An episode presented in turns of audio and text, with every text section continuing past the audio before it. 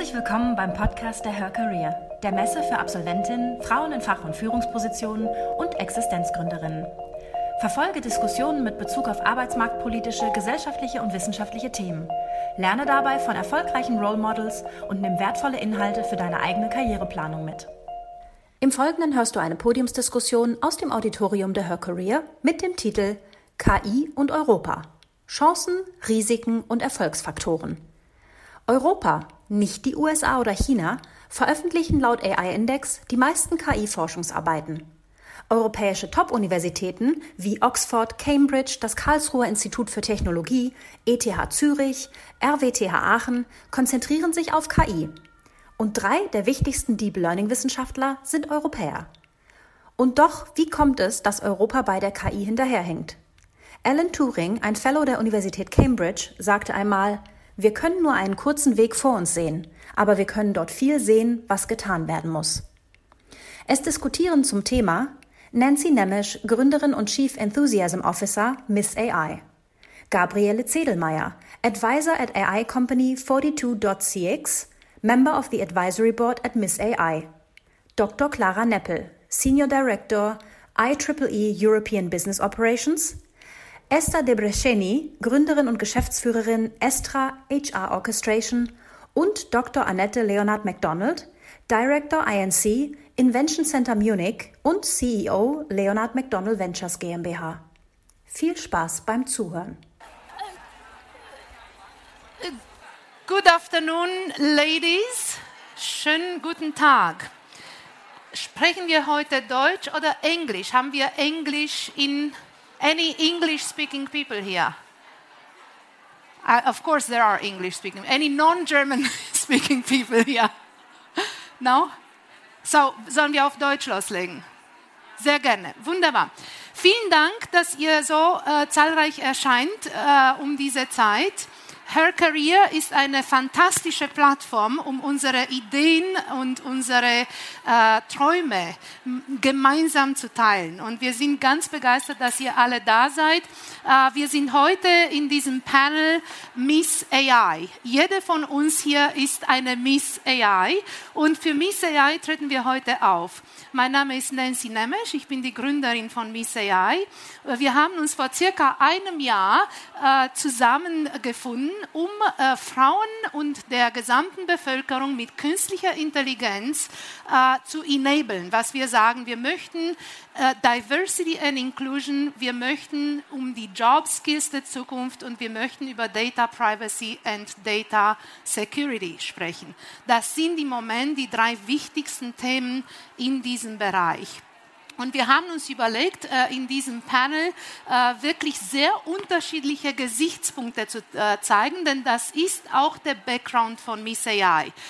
Da werden wir sicherlich über Technologie und Business sprechen, aber wir connecten in Miss AI auch darüber hinaus Menschen aus unterschiedlichen Sektoren, aus den Humanities, aus den Bereichen zum Beispiel Künstler, Philosophen, die sich mit dem Thema Ethik und AI und künstliche Intelligenz Intelligenz befassen, aber auch Neurowissenschaftler, äh, auch ähm, äh, Künstler, wie gesagt, Ärzte, die zum Beispiel ihre Karriere verändern wollen, äh, sind alle Teil dieser wunderbaren Community, die wir aufgebaut haben. Und was wir heute besprechen wollen, ist künstliche Intelligenz und Europa. Ihr habt bestimmt viel in letzter Zeit in den Medien über KI gelesen. Äh, es gibt äh, natürlich wunderbare äh, Beispiele, was man mit KI alles machen kann. Das werden wir heute auch ein bisschen ansprechen. Es gibt auch verschiedene Horrorszenarien, das sind meistens Science Fiction. My background ist, dass ich die letzten 20 Jahre für Microsoft und Google gearbeitet habe und sehr viel mit diesen Systemen schon früh äh, gearbeitet habe.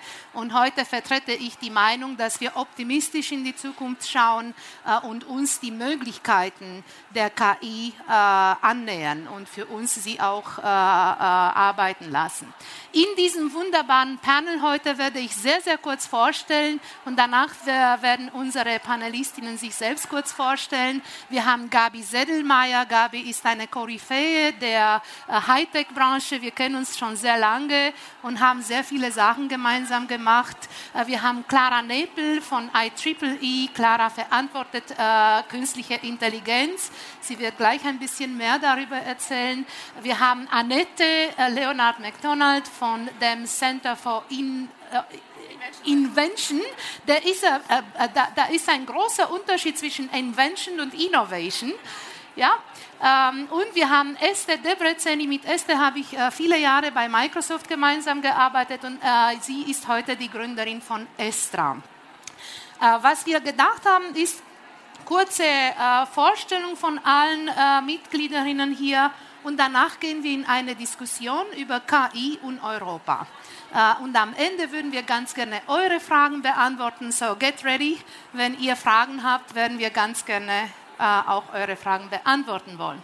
Also würde ganz gerne mit Gabi vielleicht anfangen, kurz uh, dein, dein Background und warum du Gabi für KI so brennst. Okay, vielen Dank, Nancy. Ich finde es natürlich super, dass ich hier zwei Gläser habe, die das Mikrofon halten, Technologie pur. Wir reden hier über KI und leben im Zeitalter, wo wir immer noch nicht den Drucker an den PC anschließen können. Aber deshalb können wir nicht wegdiskutieren, was für wahnsinnige Fortschritte in diesem Bereich wirklich gemacht werden. Äh, zu meinem Hintergrund, ich war 30 Jahre in der IT-Branche tätig, äh, zuletzt bei Hewlett Packard als Chief Progress Officer weltweit in Verantwortung. Da konnte ich mit unseren Labs und den Businesses zusammenarbeiten und technologische Lösungen finden für große Probleme der Zeit. Einmal gesundheitliche Probleme, dann Education for All und Umwelt. Da haben wir ganz spannende Projekte gemacht ähm, in allen Teilen der Welt. Und nachdem ich dort aufgehört habe, habe ich gedacht, äh, das Thema AI, äh, AI, KI treibt mich um und was mir besonders am Herzen liegt, ist eben diese menschliche Komponente und zu sagen, wie kriegen wir es fertig, die Gesellschaft hier nicht ähm, zurückzulassen, sondern was können wir tun, um die Gesellschaft hier mitzunehmen. Und da bin ich im Moment mit einem Startup, das heißt Metis, dran, eine Plattform aufzubauen, wo wir KI allen so erklären, dass es verständlich ist, wo man nicht coden muss, äh, kann man dann, muss man aber nicht, wo man Filme anschauen kann, wie das Ganze ausschaut, wo man Beispiele bekommt, wo man praktische Beispiele selber machen kann, um das Ganze auch haptisch ein bisschen zu erfassen. Äh, einfach irgendwo den Menschen das Ganze näher bringen. Da sind wir gerade im Aufbau und das ist äh, ein riesenspannendes Thema und hoffe, dass ich da vielleicht nächstes Jahr schon was vorstellen kann. Dankeschön, Gavi. Clara. Ja, hallo. hallo. Ja, so viel zur Technik. Ähm, mein Name ist Clara Neppel, also zu meinem Hintergrund, ich bin Informatikerin, also ich habe hier an der TU promoviert. Ähm, vielleicht auch interessant in dieser Runde, ich bin auch Mutter, also ich habe drei Söhne ähm, und das ist vielleicht mit Vereinbarkeit von Frauen und Karriere auch für einige interessant. Ähm, ich habe, ähm, nachdem ich an der TU gearbeitet habe als Wissenschaftlerin, ähm, auch in der Industrie gearbeitet und dann war ich 16 Jahre beim Europäischen Patentamt und habe ähm, ja, Patente geprüft. Also Inventions und Innovation ist tatsächlich etwas anderes. Aber ich habe dann schon ganz früh gesehen, was kommt sozusagen, weil das sind, was die Leute angemeldet haben als Patente. Und ich habe dort ganz schnell auch gesehen, dass ganz viele ethische Probleme auftauchen können, ja, ähm, was KI betrifft. Und als das, diese Gelegenheit kam, bei IEEE anzufangen, ähm, hat mich diese Advanced Technology for the Benefit of Humanity, ähm, hat mich als Tagline sehr angesprochen. Und ich bin jetzt ja, Geschäftsführerin von IEEE Europa, das ist in Wien. Meine Familie ist noch immer hier in München, also ich pendle zwischen Wien und München, das gehört auch dazu, zu der, zum Werdegang. Ja, und was macht IEEE? Also IEEE ist das weltweit größte Techn äh, Verband von Technologen, also über 400.000 Leute weltweit von Electrical Engineering über AI, Blockchain, Quantum und so weiter, also mehr als AI. Und ähm, was uns wirklich beschäftigt ist, was sind die Auswirkungen von Technologie äh, auf die Menschheit. Und wir arbeiten auch im Public Policy Bereich, also ganz viel mit der Kommission, mit der OECD, mit der UN und so weiter. Also, und wir machen auch Standards. Und die Frage ist immer, was, kann Standard, was können Standards ab, abdecken und wo muss man regulieren. Und das ist auch, glaube ich, eine sehr interessante Frage im Moment mit Face Recognition und so weiter. Aber ich will nicht mehr Zeit nehmen. Wunderbar. Annette. Hallo, also ich bin Annette Leonhardt McDonald. Ähm, meine KI-Reise ist sehr lang. Ich habe angefangen in 2004 mit meiner Promotion, äh, beziehungsweise angefangen mit Thema AI und äh, ja, bin, bin über sag mal, die Forschung in AI letztendlich zur Firmengründung in AI gekommen, habe selber zwei Firmen gegründet und als Geschäftsführerin geleitet die Business Intelligence Software, die KI-basiert war, ähm, ja, entwickelt und vertrieben hat. Und habe eine Firma davon verkauft, also so der Startup Standard. Ähm, die zweite habe ich tatsächlich noch äh, seit fünf Jahren, aber ähm, habe festgestellt, dass das Thema KI-Software verkaufen in Deutschland ein sehr schweres ist, weil viele der Firmen, die wir als Kunden identifiziert hatten, die wirklich auch einen Nutzen von unserer Lösung hätten, gar nicht bereit sind, diese Lösung einzusetzen. Und ähm, letztendlich haben wir mehr Digitalisierungsberatung gemacht, als wirklich KI-Software verkauft. Ich fand das tatsächlich aber dann ein sehr spannendes Thema und bin äh, letztendlich habe meine Firma quasi operativ aufgegeben und äh, bin als stellvertretende Innovation Lab Leiterin zur Firma Rehau gekommen und habe das äh, Lab Unlimited X hier in München mitgeleitet und dort auch nochmal innerhalb eines Corporates gesehen, wo eigentlich wirklich auch die Probleme sind, äh, Innovationen und neue Technologien einzuführen. Genau, und seit April äh, diesen Jahres ähm, bin ich technische Leiterin des Invention Centers in München. Äh, das ist eine Fraunhofer-Initiative, also Fraunhofer Institut für Produktionstechnologie, Werkzeugmaschinenlabor Aachen und äh, generell ja das Aachener äh, Engineering-Umfeld. Und wie gesagt, es heißt, es heißt in der Tat Invention Center, nicht Innovation Center. Ähm, was, was eine wichtige Unterscheidung ist, weil wie gesagt, bisher haben die Aachener ähm, tatsächlich ja, Inventions gemacht, neue Maschinen entwickelt, neue Werkstoffe entwickelt, neue Antriebssysteme. Aber was wirklich wichtig ist für die Industrie, auch gerade jetzt in der, in der wirtschaftlichen Lage, wo die Industrie sich befindet, ist, wegzugehen vom Kerngeschäft, aber hin zu neuen Geschäftsfeldern zu entdecken. Und diese neuen Geschäftsfelder sind sehr oft digital. Und da steigen wir ein, um wirklich ähm, ja, diese, die Innovationen voranzutreiben, die, die neues Business generieren anhand digitaler Technologien. Genau, und ähm, eigentlich mache ich da weiter meine, meine Leidenschaft, nur jetzt hinterm anderen äh, anderer Fahne, aber äh, bin immer noch im gleichen Feld, tatsächlich Digitalisierung und, und ja, Einführung von KI äh, voranzutreiben. Ja. Dankeschön. Und Esther? Ich bin die Esther Debreceni, Gründerin von ESTRA, EJA Orchestrierung. Und vielleicht klingt es schon ein bisschen musikalisch, dass äh, ich bin wahrscheinlich also die Paradiesvögel äh, in diesem Panel. Also ich war 15 Jahre in Großkonzernen in EJA. Ich bin Ungarin, lebe in Deutschland, habe einen schwedischen Partner, zwei Kinder, die halb ungarisch und schwedisch sind. Und ich kombiniere in meiner Arbeit Musik und EJA, weil ich fast eine Gesangsprofi äh, geworden bin. Äh, also ich glaube, mein Contribution ist es, ich stehe ganz gerne für Stereo Transformation, also meine Kunden, weil wir machen ihre Beratung meistens im Veränderungsbereich, das ist eine Veränderung. Und Stereo Transformation heißt für mich High Tech und High Human gemeinsam. Also ich bin die High Human Seite, aber ich brenne dafür. Ich habe, wie Nancy gesagt hat, auch für Microsoft gearbeitet. Also ich weiß ganz genau, was zu der modernen Arbeitsweise und Leben auch so digitale Tools gehören. Aber ich stehe ganz äh, fest äh, auch dazu, dass es gibt Dinge, die man nicht digitalisieren sollte und könnte und so. Und ich möchte auch dazu beitragen, dass diese Diskussion über künstliche Intelligenz über die Technologie hinausgeht, dass diese Human Perspective da reingebracht wird und jeder kann dazu eine Meinung äh, äußern. Also dazu muss man nicht in der Technologie arbeiten. Danke, danke euch allen. Zunächst einmal kann ich euch sagen, Esther hat bei Microsoft vor 15.000 Mitarbeitern mal gesungen. Ich weiß nicht, in welchem Jahr das war, aber es war ja genial. Wir hatten die äh, größte Sales and Marketing ähm, Konferenz, die wir, ich glaube, es war in Atlanta, oder? Genau. Und da hat äh, Esther auf der Bühne gesungen. Es war natürlich ein Highlight der Konferenz nach all den technologischen äh, Sachen, die wir da äh, besprochen haben. After, ähm, after Show. Ja. Vielleicht. Äh, HR ist eine sehr wichtige, hat ein sehr wichtiges Roll im KI-Bereich. Äh, die Zukunft äh, der Arbeit, wir werden gleich auch mehr von Gavi und äh, von uns allen ähm, hören. Die Zukunft unserer Arbeit und des Arbeitsmarkets äh, hängt sehr stark davon ab, wie wir eben diese Transformation in die KI-Ära meistern. Und was wir heute ansprechen wollten, ist, wo steht Europa, wo steht Deutschland in diesem Zusammenhang? Wir können im Moment von drei verschiedenen ähm, Richtungen der künstlichen Intelligenz sprechen. Es gibt die sogenannte AI for Profit, das ist in Amerika, da werden AI-Firmen gegründet und groß gemacht, so wie Microsoft und Amazon und Google. Äh, wenn ihr Google Maps be benutzt, wenn ihr den, einen Voice Assistant mal benutzt habt, wie Alexa oder Siri ähm, äh, oder den Voice Assistant von Google, wenn ihr Booking.com benutzt. Das alles sind Beispiele von künstlicher Intelligenz. Äh, auch die Definition der künstlichen Intelligenz werden wir kurz versuchen zu geben, obwohl da auch keine einheitliche Meinung herrscht, auch unter Experten nicht.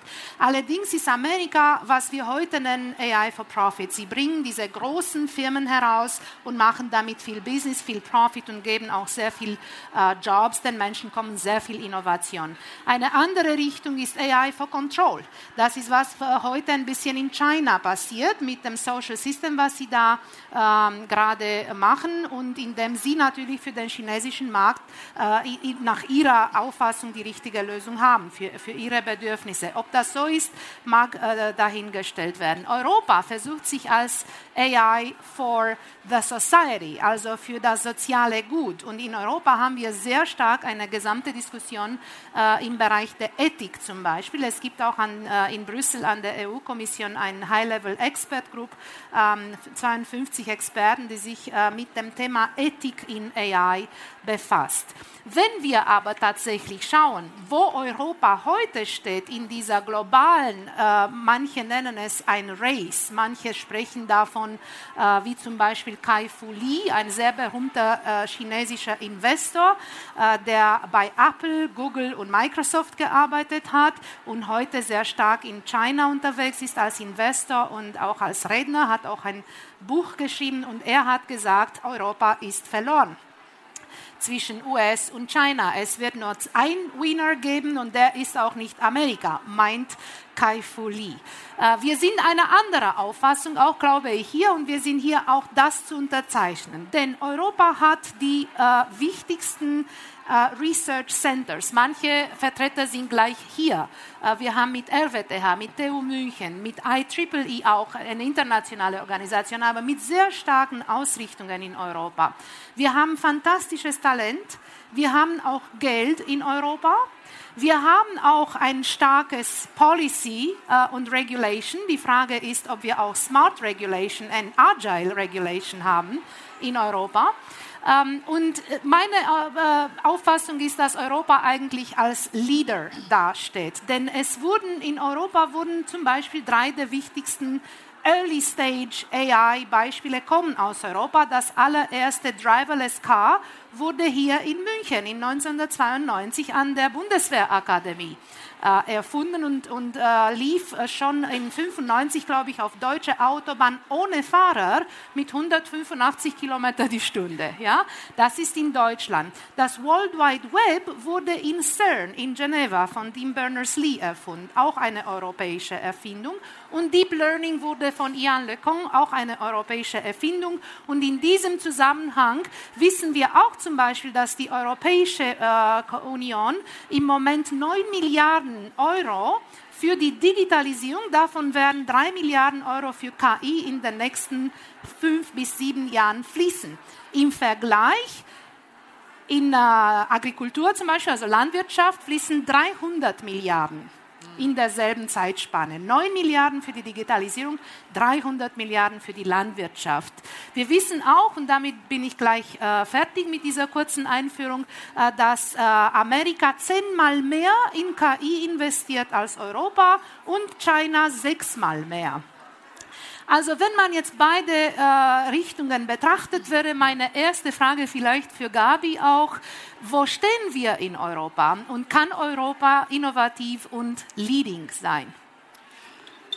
Ähm, ich glaube wirklich, dass äh, äh ganz klar China und USA weit vorne sind, die Nase ganz weit vorne haben.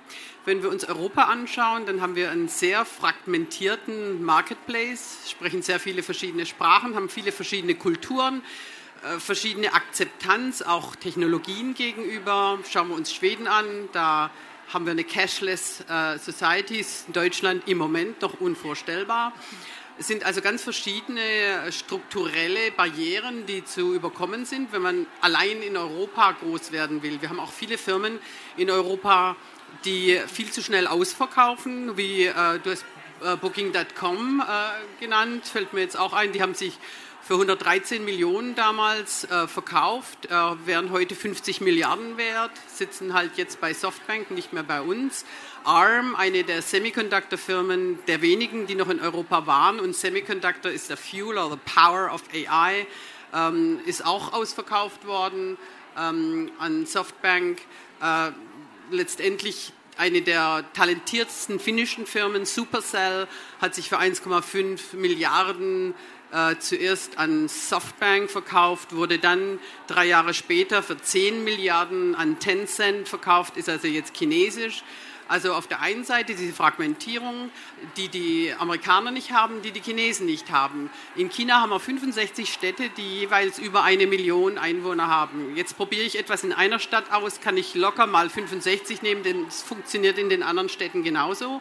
Ist bei uns eben nicht so einfach. USA auch relativ homogen. Ähm, und von daher gesehen, also das, sind schon etliche Hürden, Regulierung, Standards, Telekom. Äh, ich fahre oft mit dem Zug äh, von Österreich, von Wien nach München, habe eine wunderbare Connection bis zur deutschen Grenze und zwischen Bad Reichenhall und Prien am Chiemsee, wo ich wohne, da kriege ich überhaupt nichts mehr her. Also letztendlich haben wir hier unmögliche Standards, äh, die müssten erstmal angeglichen werden und wir brauchen One Digital Society, ganz klar. Muss noch viel getan werden. Dann schauen wir uns die Finanzierung an. 2016 sind sehr viele Gelder in AI geflossen. 11 Prozent davon nach Europa oder innerhalb von Europa. 38 äh, waren Asien, hauptsächlich China, 50 waren USA. Drei Jahre später hat sich das gewandelt. Die 50 Prozent sind jetzt in China, die 38 sind in USA und die 11 sind immer noch in Europa. Wenn wir hier von großen Investitionen reden, was du gerade genannt hast, was wir in den AI-Pakt in Europa stecken, dann kann ich nur sagen, der Technopark im Vorort von Peking wird mit der gleichen Summe finanziert.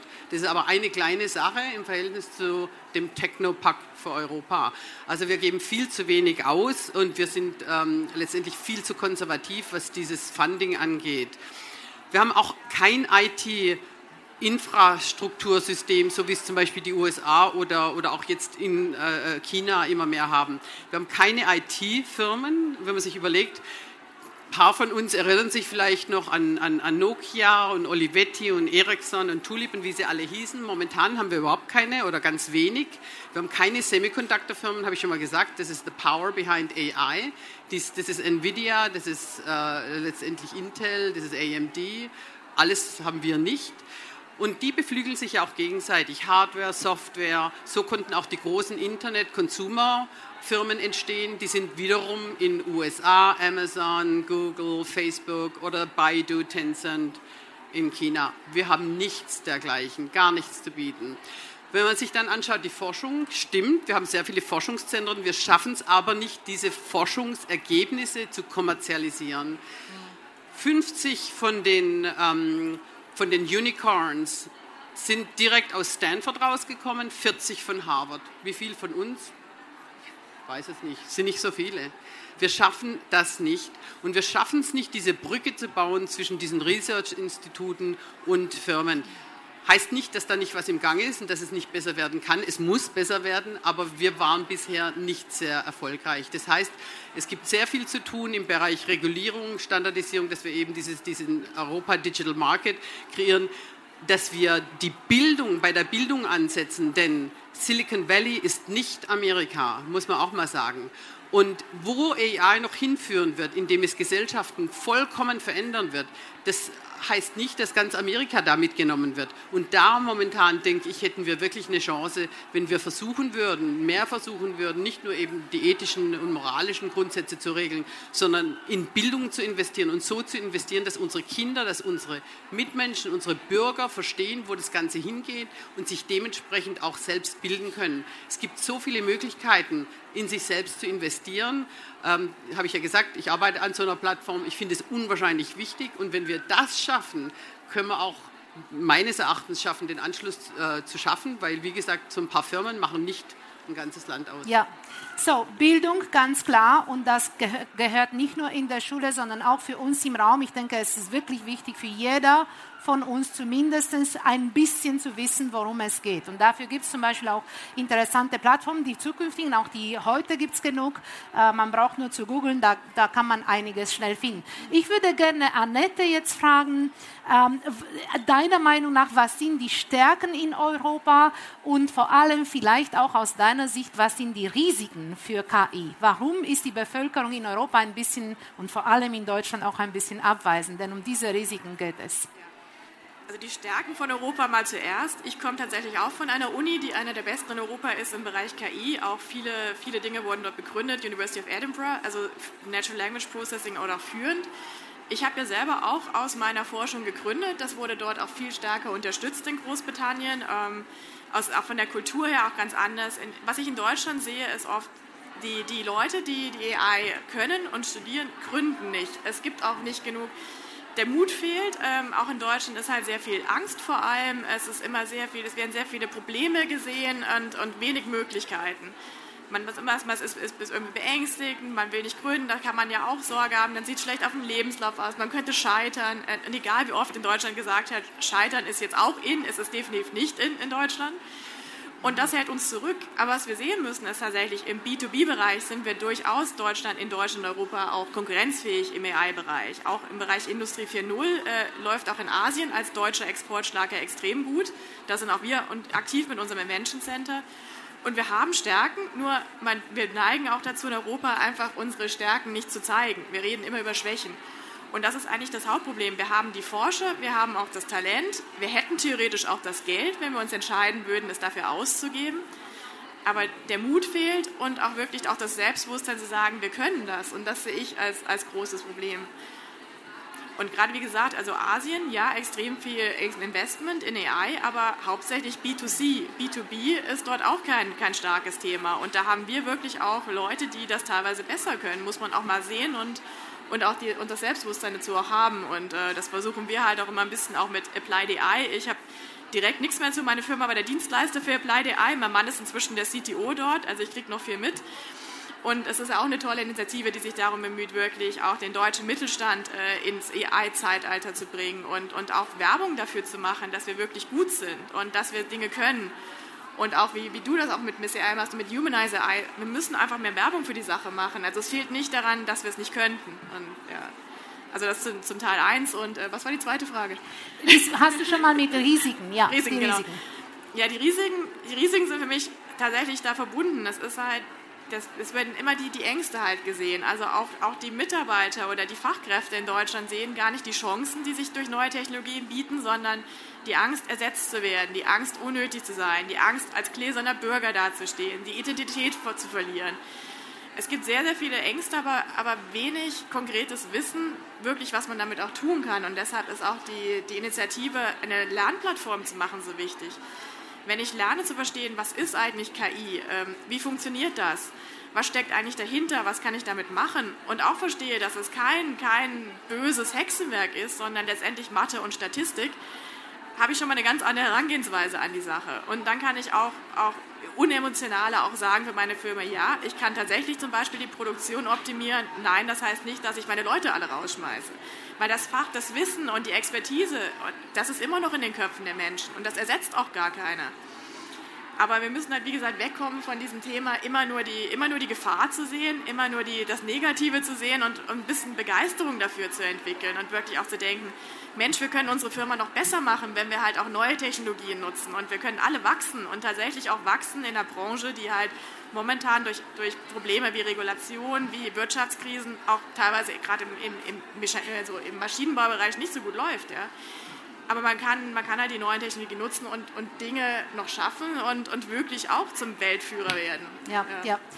Ich würde jetzt ganz gerne ein bisschen äh, in die Richtung, was kann man in der Zusammenarbeit schaffen. Clara, ihr macht viel bei IEEE, also du bist ja auch ständig unterwegs, äh, auf großen Konferenzen, sprichst auch sehr viel, wir treffen uns immer wieder äh, über ganz Europa.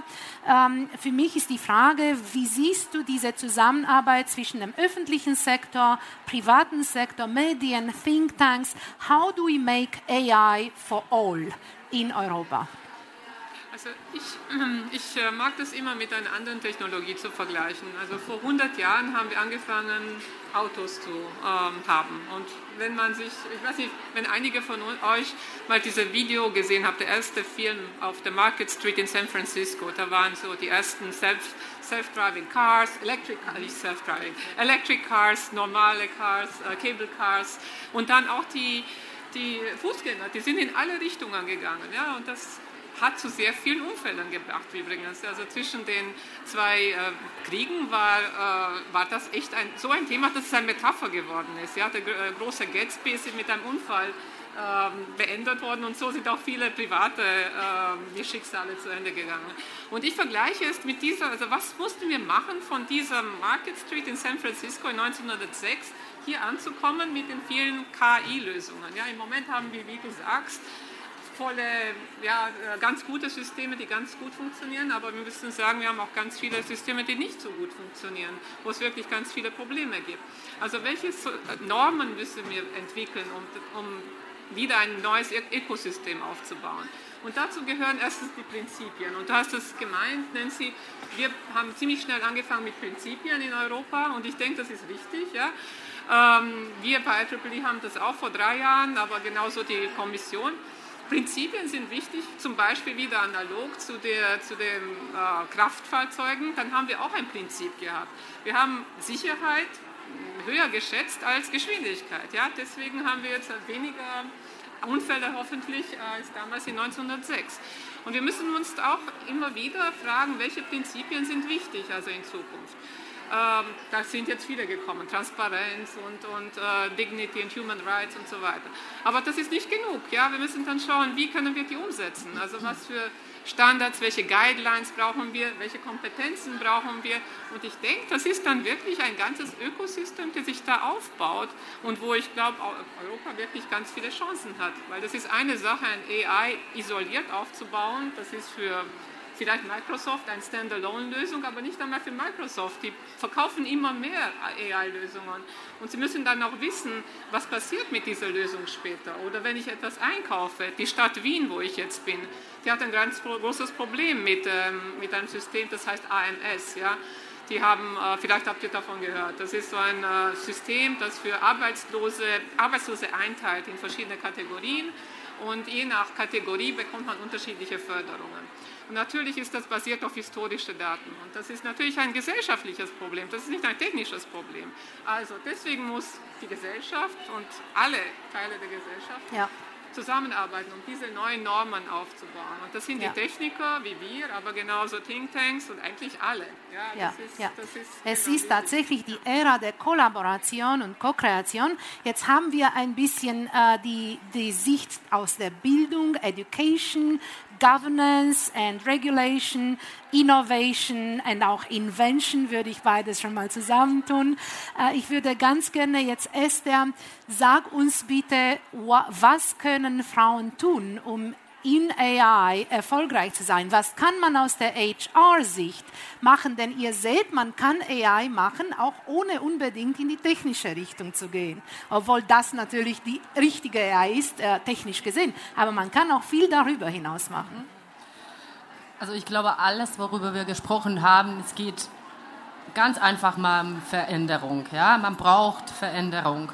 und können und wollen sind zwei Worte. Es ist sehr einfach zu sagen, was können wir tun und so, was wollen wir eigentlich tun. Und hier würde ich ganz provokativ sein. Also sind wir wirklich bereit, äh, also diese Veränderung aktiv zu treiben? Also das heißt auch für diejenigen, die, die jetzt Macht haben, diese Entscheidungen zu treffen, aber für uns Frauen auch. Ja, also sie, du hast auch über Mut gesprochen. Haben wir das eigentlich erstmal für diese Warum äh, dazustehen und da sagen, okay, äh, Interesse für dieses Thema zu wecken, darüber zu diskutieren, hey, das kann so nicht weitergehen. Was, wir vermissen hier wichtige Aspekte. Wir, wir könnten was, wenn wir was wollten, gemeinsam tun. Äh, und äh, ich gehe davon aus, dass äh, wenn, wenn diese positive neue Welt ein bisschen äh, besser artikuliert worden wäre, also wenn, wenn wir alle ein bisschen mehr vorstellen könnten, was heißt es anders zu machen und das ist ganz griffig zu machen, weil wir reden darüber wie nicht mehr, aber wir reden weniger darüber, wie sollte diese neue Art Humanized Artificial Intelligence äh, ausschauen. Das wäre schon der erste Schritt. Zweiter Schritt äh, wäre für mich, also wenn wir diese positive Mindset oder Haltung da haben, viele Leute mit dieser positive Mindset auch so ein Inception zu machen, also zu, sozusagen äh, diese Botschaft weiterzugeben, Commitment zeigen, das heißt auch in Geldausgabe, das heißt auch, dass ich, wenn ich ein Geschäftsführer bin oder wenn ich eine Firma leite, dass ich mich für solche Dinge engagiere, die in diese Richtung gehen und nicht nur AI for Profit, weil wir sehen auch sehr viele Beispiele in Europa, dass wo nur AI for Profit geht und dann diese Aspekte gar nicht äh, zu Wort kommen. Das, das, das ist äh, sehr wichtig. Und jetzt kommt eigentlich, glaube ich, wenn, wenn diese Fragen beantwortet sind, überhaupt die Möglichkeit, darüber zu reden, wie Frauen sich reinkommen können. Weil bis jetzt, worüber ich ge gesprochen habe, ist momentan durch Männer entschieden. Also wenn wir dort nicht die Veränderung äh, eigentlich erreichen, dann haben wir den Spielraum nicht. Also sagen wir mal so, Tick gemacht, dann kommt es, äh, okay, wie schaffe ich Veränderungssicherheit für Frauen? Das heißt, dass dieser Terrain für mich attraktiv ist. Und wenn ich darüber nachdenke, ich sage immer, es gibt drei Aspekte. Also erstmal so Capability Skills. Kann ich das überhaupt? Das ist Education. Wie viel weiß ich über das Thema? Bildung und, äh, und alles. Dass ich überhaupt als Frau äh, für mich internalisieren kann, ja, es gibt einen Platz für mich in diesem Bereich. Ich möchte darüber mehr informiert sein, ich möchte darüber mehr lernen und so weiter. Und ich kann das. Äh, Zweite, ich glaube, ich werde vielleicht sogar ganz ja, also generell äh, äh, sagen, für uns Frauen vielleicht ist es ein bisschen wichtiger, eine Community zu bilden äh, und dieses Gefühl, ich mache das nicht alleine. Deswegen finde ich zum Beispiel solche Initiativen wie Miss AI sehr wichtig, weil das ist eine Veränderung, das mit Unsicherheit verbunden ist. Wenn man mehrere das zusammen macht, dann, äh, wenn, wenn ich das für, ich gehöre zu einer Community, die das anders machen möchte, das, das hilft. Und dritte von meiner Seite äh, glaube ich, dass in diesem Bereich wir müssen bereit sein, dass es, ja, also Safety, also ist, ich kann scheitern, ja, also dass ich gehe rein als Frau und ja, vielleicht die Umgebung ist noch nicht da und dann ich werde vielleicht nicht alles perfekt machen, auch wenn ich das will äh, und so. Äh, und das loslassen und einander unterstützen, das wird vorankommen. Wir brauchen mehr Capability, wir brauchen mehr Community, Belonging und Gefühle auch reinzubringen. Und drittens die Safety, dass wenn es dann nicht sofort passiert, was wir wollen, dass wir nicht sofort aufgeben, sondern sagen, okay, wir gehen weiter, wir unterstützen einander, wir geben nicht auf, weil wir an etwas glauben, was was diese Art und Weise verändert werden sollte. Ja. Dankeschön. Die Idee ist natürlich, wir wissen heute in dem ICT, also Hightech-Bereich, sind circa 17 Prozent Frauen. Das gesamte Thema äh, ist auch deswegen, weil wir wissen, dass im, im KI-Bereich weniger als 5% Frauen arbeiten. Ja. Wenn diese Algorithmen nur von einer äh, Bevölkerungsstruktur, äh, in dem Fall von weißen Männern meistens, äh, entwickelt werden, dann fällt die andere Hälfte der Gesellschaft. Ja. Wir waren, glaube ich, alle von uns äh, in der gesamten Karriere sehr oft die einzige Frau im Raum in der Hightech-Branche. Äh, ich habe das gar nicht gemerkt, diese 20 Jahre, aber heute sehe ich sehr, sehr viel Bedarf, dass wir darüber reden und auch viel mehr, gerade in dieser Algorithm-Ära, ähm, viel mehr Diversity. Deswegen haben wir bei Miss AI nur 70 Prozent Frauen und 30 Prozent sind Männer. äh, außerdem, wenn wir Veranstaltungen machen, sind es oft auch 50 Prozent, also Parity, 50 Prozent Männer in, der, äh, in den Sprecher, also Redner. Äh, ich würde ganz gerne fragen, ob Sie äh, Fragen oder Anregungen haben. Ein bisschen Dialog, bitte sehr. Name bitte. Thorsten Schmiadi, hallo von Voice. Ich bin einer, ich glaube, der zwei Männer im Auditorium, wenn ich richtig gesehen habe, oder waren es drei? Ja? Sehr gut, so find wollen ich, wir das ich haben. toll, ich komme aus der IT-Branche, ist unfassbar für mich. Ja? Ich habe eine konkrete Frage. Meine 16-jährige Nichte, die möchte eigentlich was ganz anderes machen, aber so auch über unseren Kontakt kürzlich habe ich gedacht, Mensch, magst du nicht auch mal gucken, Richtung Digitalisierung, AI, etwas zu machen? Ich habe aber ganz konkret keine Ahnung, ob ich hier jetzt als 16-Jährige schon irgendwas empfehlen kann, wo sie reinstuppern kann. Wenn du da einen Tipp hast oder irgendjemand einen Tipp hat, das würde ich ganz, ganz gerne machen. Weil ich glaube, früh jetzt werden die, werden die Weichen schon gelegt, ja? Erstens ist es schade, dass die Schulen das nicht machen. Das ist etwas, was wir Erwachsene ändern müssen. Aber was habt ihr für Ideen? Also in München und in, glaube sechs oder sieben Städten in Deutschland gibt es die Digitalwerkstätten von Haber. Da kommen Kinder und Jugendliche hin und äh, können sich wirklich total frei entfalten. Die bauen kleine Bots und entwickeln Lösungen für bestimmte Probleme. Das ist äh, äh, unterstützt von IT-Experten, aber auch von Psychologen. Und da sieht man, dass überhaupt kein Unterschied ist zwischen den Mädels und den Jungs. Die arbeiten da mit einer Begeisterung drauf los. Äh, das unterstützt auch die Studie, die ich letztens gelesen habe äh, von der OECD. Da wurde in 27 Ländern getestet und in 27 Ländern waren die Mädels besser als die Jungs, wenn es um das gemeinsame Lösen komplexer Probleme geht. Und genau das wird ja da gemacht. Da wird ein Problem aufgezeigt und dann werden Lösungswege aufgezeigt und da sind die Mädels und die Jungs mit einer Begeisterung dabei. Halte ich für sehr sinnvoll. Microsoft macht zum Beispiel Hackathons auch für Girls, auch für äh, jüngere Erwachsene. Ähm, also es, äh, es, gibt viele. Wir, eigentlich so bräuchten wir Ressourcen, die wir zusammentun. Ja. Das ist genau das.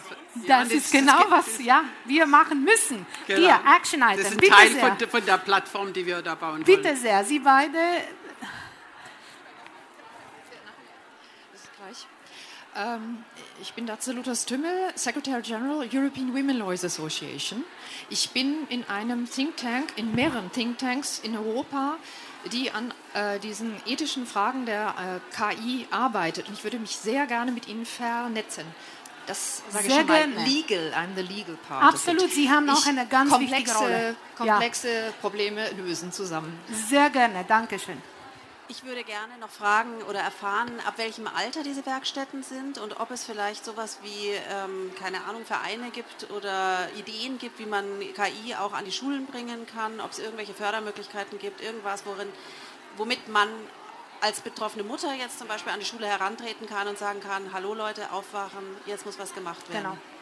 Ja, also das Alter ganz genau weiß ich nicht. Ich glaube, zehn oder elf, müssen wir nochmal nachschauen. Aber es gibt ja nicht nur die, es gibt auch ganz andere Organisationen. Aber grundsätzlich zur Schule äh, möchte ich auch noch mal ein bisschen was sagen, weil es geht ja nicht nur darum, dass die Kinder dann äh, zusammenkommen und diese äh, Lösungsansätze finden, sondern es geht ja in erster Linie mal darum, dass die Kinder lernen, so zu denken, wie sie denken, wenn sie, wenn sie äh, aufwachsen, wenn sie klein sind. Dann stellen sie Fragen, dann sind sie neugierig, dann machen sie Versuche.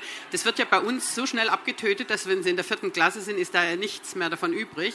Dann standardisieren wir alles bis zu diesen Tests hin, alles wird standardisiert und genau das ist ja das, was die äh, Automatisierung uns abnimmt. Also das sind die Dinge, die wegfallen. Damit können wir in Zukunft wirklich nichts mehr gewinnen. Das heißt, die ganze Schule müsste umgebaut werden und das müsste ein Teil davon sein. Genau wie man eben anders mit der Natur umgeht, genau wie man anders mit den Ressourcen umgeht. Das sind alles Dinge, die man in der Schule eigentlich lernen müsste. In Finnland zum Beispiel gibt es ein Projekt, da gehen die Kinder, die kochen zusammen.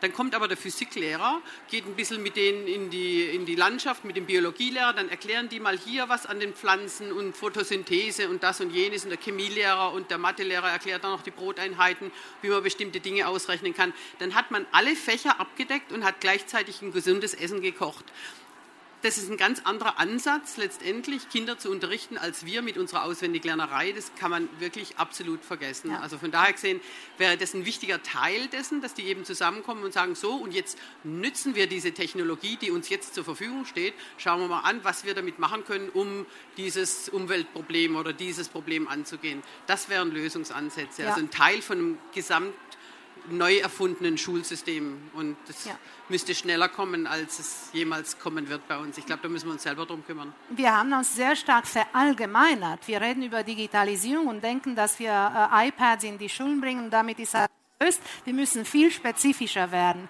Nochmal Ihre Frage und Ihre Frage da. Ja, hallo. Hallo? Hallo? Äh, Annemone Paleko von der Firma Deloitte. Ich hätte eine Frage an Frau McDonald. Und zwar, Sie hatten vorhin gesagt, dass Sie das Problem hatten, dass Sie an Unternehmen getreten sind äh, mit einer AI-Lösung und diese dann zurückgeschreckt sind. Jetzt wäre meine Frage, was ist denn immer so die Argumentation gewesen? Also haben Sie gesagt, wir haben das nicht nötig oder es funktioniert so gut, wie es ist? Ähm, für mich ein bisschen unverständlich. also die sind an uns äh, gekommen, also zu uns gekommen, weil sie tatsächlich AI brauchten. Also großes Beispiel war die Versicherungsbranche. Ich war mit meiner Firma zum Beispiel am InsurTech Accelerator, der zehn größten Versicherungen Deutschlands, äh, wurde dort auch als bestes Team ausgewählt und äh, promising Geschäftsführer und so. Und letztendlich, als wir dann die konkret die äh, Prototyp-Projekte gemacht haben, hat sich herausgestellt, dass die Versicherer gar nicht bereit waren, ähm, diese Projekte umzusetzen.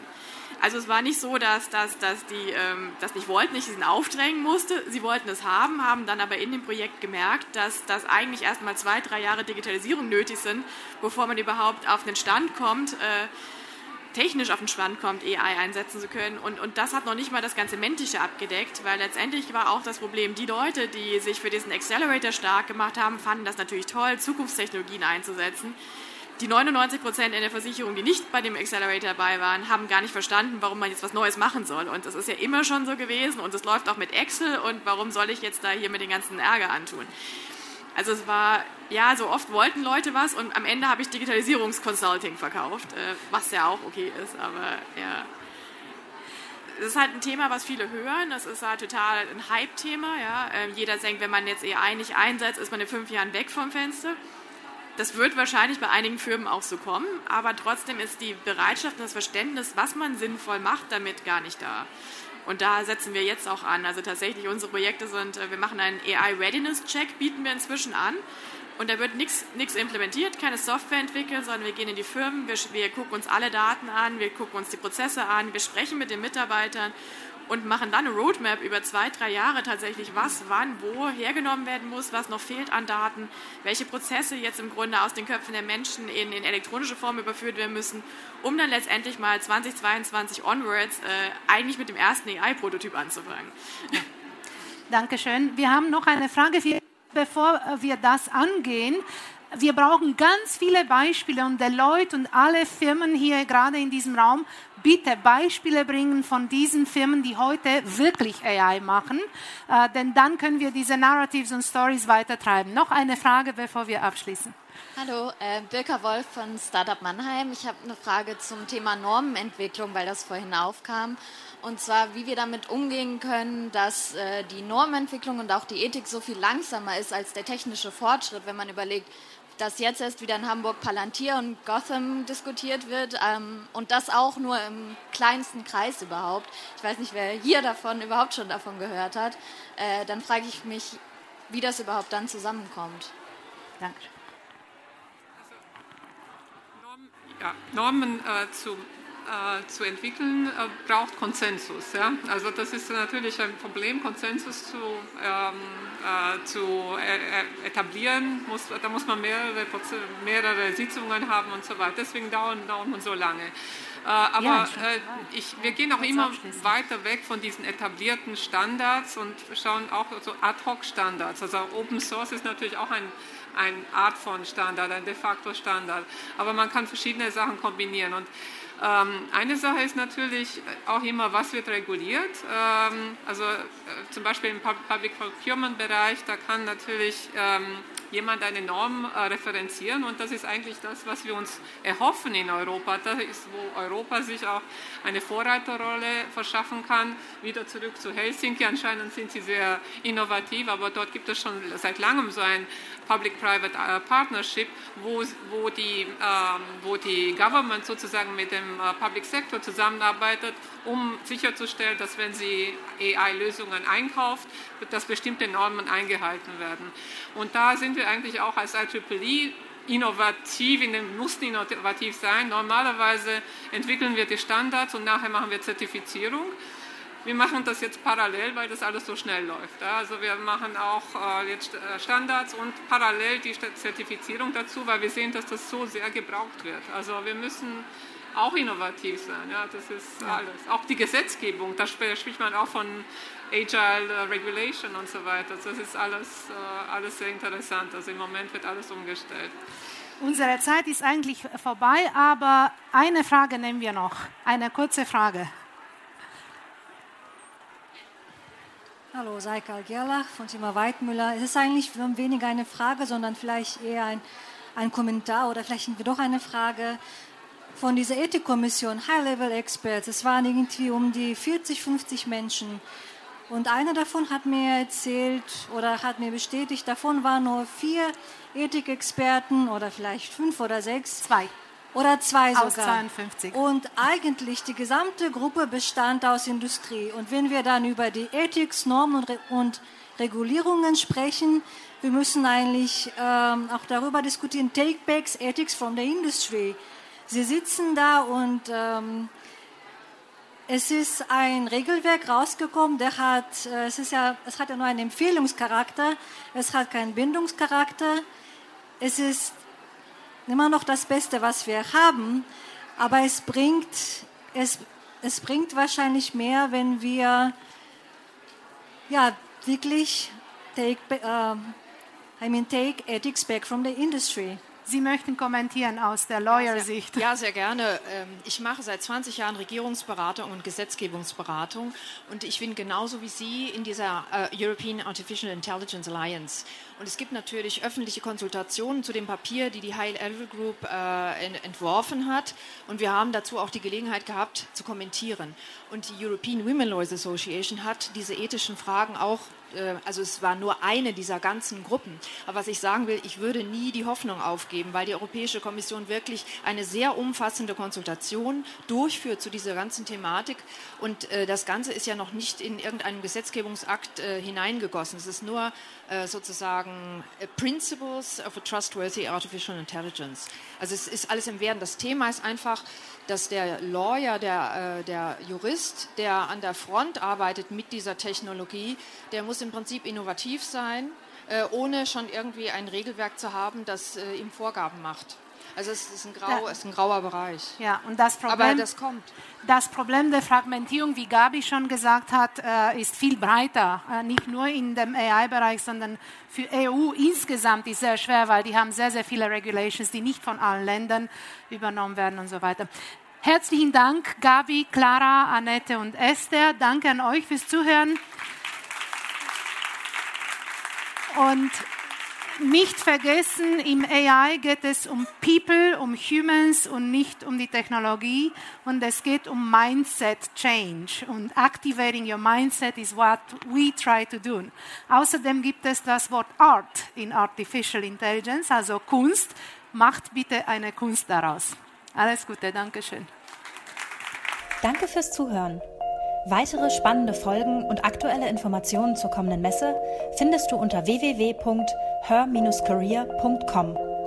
Bei der Her Career triffst du zum Erfahrungsaustausch auf Role Models und Top-Entscheider aus Wirtschaft, Wissenschaft und Politik. Ein Besuch, der sich mehr als auszahlt. Wir freuen uns auf dich.